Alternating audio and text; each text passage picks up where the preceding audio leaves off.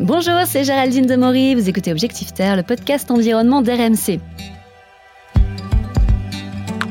Est-ce qu'on peut voyager tout en protégeant la planète? La question se pose clairement hein, quand on voit que l'industrie touristique représente 8% des émissions de CO2 mondiales. C'est le transport bien sûr hein, qui pèse le plus lourd dans le bilan, mais l'hébergement aussi a une grosse empreinte carbone.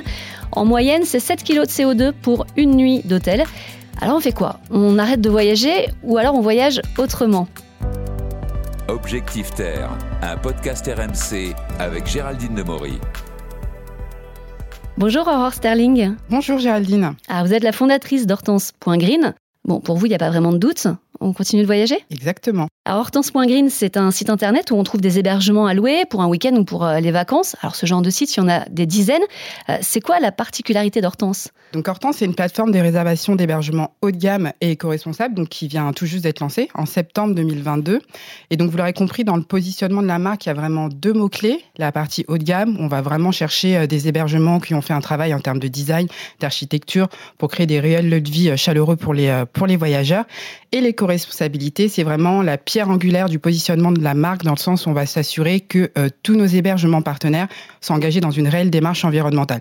Donc l'objectif de la plateforme, c'est d'une part euh, d'apporter de la visibilité sur les engagements environnementaux euh, des hébergements partenaires pour les voyageurs et d'autre part d'apporter de la visibilité aux hébergements qui ont mis en place une démarche environnementale dans leur gestion opérationnelle. Alors ça va être quoi vos critères sur l'éco-responsabilité? Alors sur l'éco-responsabilité, en fait, on a créé en interne un modèle de scoring qui s'appelle la Green Note c'est un modèle qui scanne tous les critères d'éco-responsabilité qu'un hébergement touristique doit respecter et donc permet de garantir aux voyageurs que euh, l'hébergement est réellement engagé dans une démarche de, développement durable.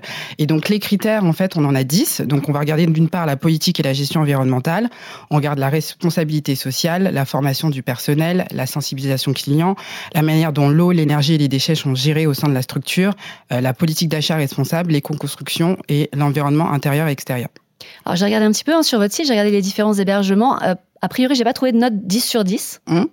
Euh, qu'est-ce que vous faites pour euh, aider euh, justement les établissements à améliorer cette note? Alors déjà, il faut savoir que donc la Green Note, c'est un questionnaire de 150 questions, donc qui reprend 150 indicateurs d'éco-responsabilité. quand on soumet ce questionnaire aux hébergements, on leur dit vraiment de le prendre un peu comme un plan d'action environnemental pour les choses qui seraient pas mises en place. Donc ça, c'est le, le premier point. Et derrière, on essaie vraiment de créer une communauté de voyageurs engagés en organisant des webinars sur des thématiques définies en communiquant euh, via des newsletters et des livres blancs également sur des thématiques type la manière dont on gère l'eau, l'énergie, les déchets au sein d'un hébergement touristique. Donc voilà, on a ce type d'accompagnement et après derrière, on a créé un programme de financement solidaire qui s'appelle le programme Evergreen. Et globalement, ce programme, euh, il est destiné à financer des projets éco-touristiques qui sont portés par nos hôtels. Donc ça peut être des travaux de d'isolation euh, thermique, euh, de l'installation d'un système de récupération de pluie. Et donc voilà, donc ce, programme, il est financé par deux canaux. D'une part par Hortense, parce qu'il y a 1% du montant de chaque réservation qui est reversé à ce programme Evergreen, donc qui est reversé à nos hébergements partenaires. Et d'autre part, c'est financé également par le voyageur lui-même. Il a la possibilité, au moment de la validation de la réservation, de mettre un montant discrétionnaire pour soutenir les projets projets qui sont portés par nos, par nos hôtels. Alors vous le disiez aussi, on, est plutôt sur du haut de gamme. Mhm. Est-ce qu'il faut être riche pour voyager écolo? Je pense pas du tout. On, pense souvent qu'un hôtel éco-friendly euh, coûte plus cher, euh, mais je pense tout simplement qu'il existe toutes sortes d'hébergements, toute gamme de prix, et que pour voyager de manière éco-responsable, tout le monde peut trouver chaussures à son pied. C'est vrai qu'il y a effectivement une différence entre un petit euh, petit camping convivial et un hôtel 5 étoiles. La différence de budget est vraiment considérable, mais à mon sens, le tourisme durable coûte pas plus cher. Et puis on peut espérer aussi que bah, petit à petit les prix diminuent aussi de ce côté-là, puisque c'est quand même quelque chose qu'on recherche de plus en plus, que les Français vont rechercher de plus en plus en tout cas, des hébergements voilà, qui, qui, prennent soin de la planète. Exactement. Alors pourquoi est-ce que vous avez eu cette volonté, vous, euh, de partir sur du haut de gamme seulement? Bah, L'objectif à travers le temps, c'était vraiment de montrer qu'on pouvait euh, voyager durablement avec du confort, parce que c'est vrai que l'éco-responsabilité est souvent assimilée au manque de confort et le luxe est souvent assimilé à l'excès et pas à la sobriété. Donc euh, à travers Hortense, on voulait montrer aux voyageurs qu'il était possible de voyager bah, dans, dans de bons endroits, engagés dans une réelle démarche environnementale.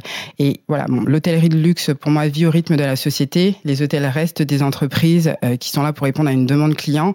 Et c'est vrai que bah, voilà, on assiste ces dernières années à une montée en puissance euh, des clients qui recherchent en tout cas des entreprises engagées dans une démarche environnementale. Donc voilà, les, les, hôtels de luxe prennent le pli, s'adaptent, mettent en place des actions pour réduire leur impact, voilà, pour tout simplement s'adapter à la société.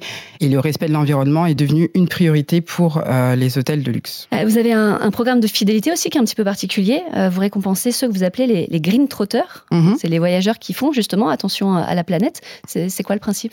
Le principe, c'est globalement, effectivement, on propose un programme de fidélité attractif où en fait on demande à nos hébergements partenaires de nous proposer ce qu'on appelle des services exclusifs. Donc globalement, ça va être des prestations qui vont être offertes aux clients au cours de leur séjour, donc de type surclassement, bouteille de champagne, dîner offert. Et effectivement, ce programme de fidélité est destiné donc à récompenser les voyageurs qui font le choix de passer par une plateforme engagée envers le tourisme durable comme Hortense. Alors j'ai demandé à la petite Lou, qui a 5 ans, mm. comment elle imaginait voyager quand elle serait plus grande. Je vais être exploratrice du monde. Je vais prendre un bateau à voile. Je pourrais aller au pôle Nord. Je pourrais aller en Japon. Je pourrais aller euh, vers les montagnes. Je pourrais trouver des endroits merveilleux comme dans les grottes où il y a des trésors peut-être.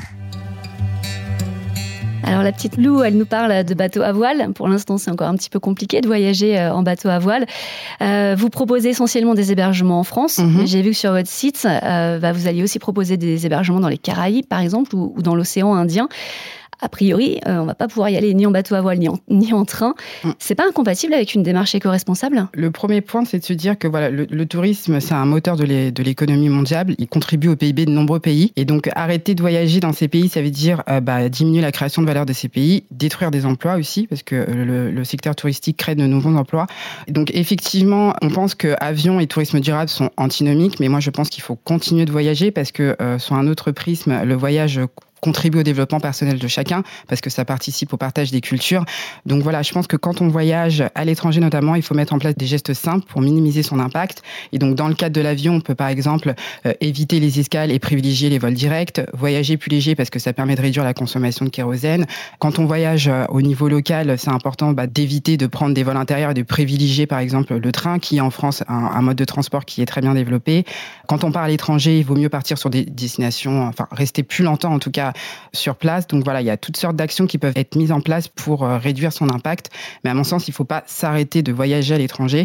Et effectivement, sur Hortense, on a fait le choix de proposer des hébergements à l'étranger parce qu'on souhaite permettre à nos voyageurs de continuer de partir à la découverte de nouvelles cultures tout en minimisant leur impact en faisant le choix bah, de séjourner dans des hébergements qui sont engagés dans une démarche environnementale. D'ailleurs, il n'y a pas que des hébergements que vous proposez, euh, vous proposez aussi toute une expérience en fait à vivre euh, dans la région où on va prendre l'hébergement. Euh, donc là encore, comment vous faites pour trouver ces expériences? Ça va être quoi vos critères? Alors nos critères, effectivement, donc l'idée d'Hortense, c'était vraiment d'être un acteur, je dirais, du slow tourisme et de créer un écosystème autour de chaque hébergement touristique en proposant des activités. Donc on propose huit typologies d'expériences. Donc ça va être des expériences dans la nature, au bord de l'eau, des expériences culturelles pour mettre en avant le patrimoine local et les monuments historiques, euh, des expériences do it yourself, euh, onologiques, toutes sortes d'activités. Et ces expériences, elles sont surtout euh, choisies pour leur dimension locale, plus que, enfin, également pour la dimension éco-responsable. Mais notre idée, c'est vraiment de mettre en avant les acteurs locaux à proximité de chaque hébergement partenaire. Oui, possibilité de s'y rendre, soit, soit à pied, soit en, éventuellement en bus, en train. Toutes les expériences sont localisées à 50 km de chaque hébergement partenaire. En France, est-ce qu'on a des destinations qui sont plus vertes que d'autres Alors, en France, effectivement, bah, on, constate qu'il y a vraiment une prise de conscience écologique euh, en ce qui concerne le développement durable. Et donc, euh, bah, les destinations suivent cette tendance et mettent en place des plans de développement tournés vers le tourisme durable.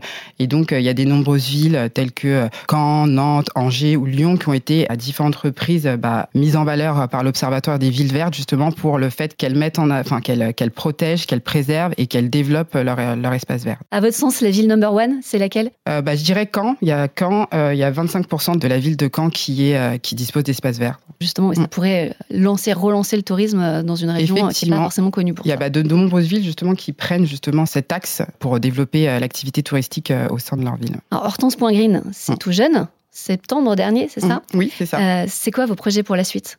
Alors les projets pour la suite, bah, dans un premier temps, bah, de développer la base de partenaires. Donc à l'heure actuelle, on a 55 hôtels euh, référencés sur notre site et l'objectif c'est d'en avoir 100 de plus en France euh, d'ici la fin de l'année et de commencer notre plan de développement à l'étranger, donc à aller chercher des hôtels, euh, notamment en Italie, en Espagne et au Portugal. Et alors on, on, en a parlé un petit peu rapidement aussi, cette note sur 10, c'est vous qui la donnez pour le moment. Oui. L'idée c'est que les touristes puissent impacter aussi cette note? L'idée c'est qu'effectivement, après chaque séjour, le touriste aura la possibilité de donner un avis client, comme c'est possible sur toutes les plateformes existantes, mais il aura possibilité aussi de donner son avis sur ce qu'il a vu en termes d'engagement environnemental au sein de l'hôtel et de nous dire et de nous aiguiller sur le fait que est-ce que lui il pense que l'hôtel est réellement engagé dans une démarche environnementale. Merci beaucoup Aurore. Je vous en prie, merci beaucoup.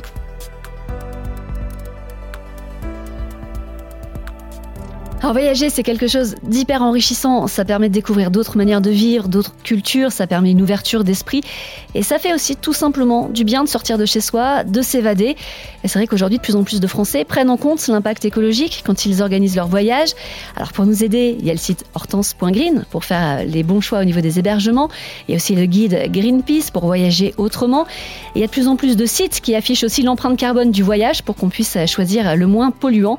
Et on espère bientôt débattre à voile pour partir sans polluer, même au bout du monde. Vous venez d'écouter Objectif Terre, j'espère que vous avez aimé ce podcast. N'hésitez pas à vous abonner, à en parler autour de vous. Nous sommes sur toutes les plateformes de streaming, le site c'est l'application RMC. À bientôt!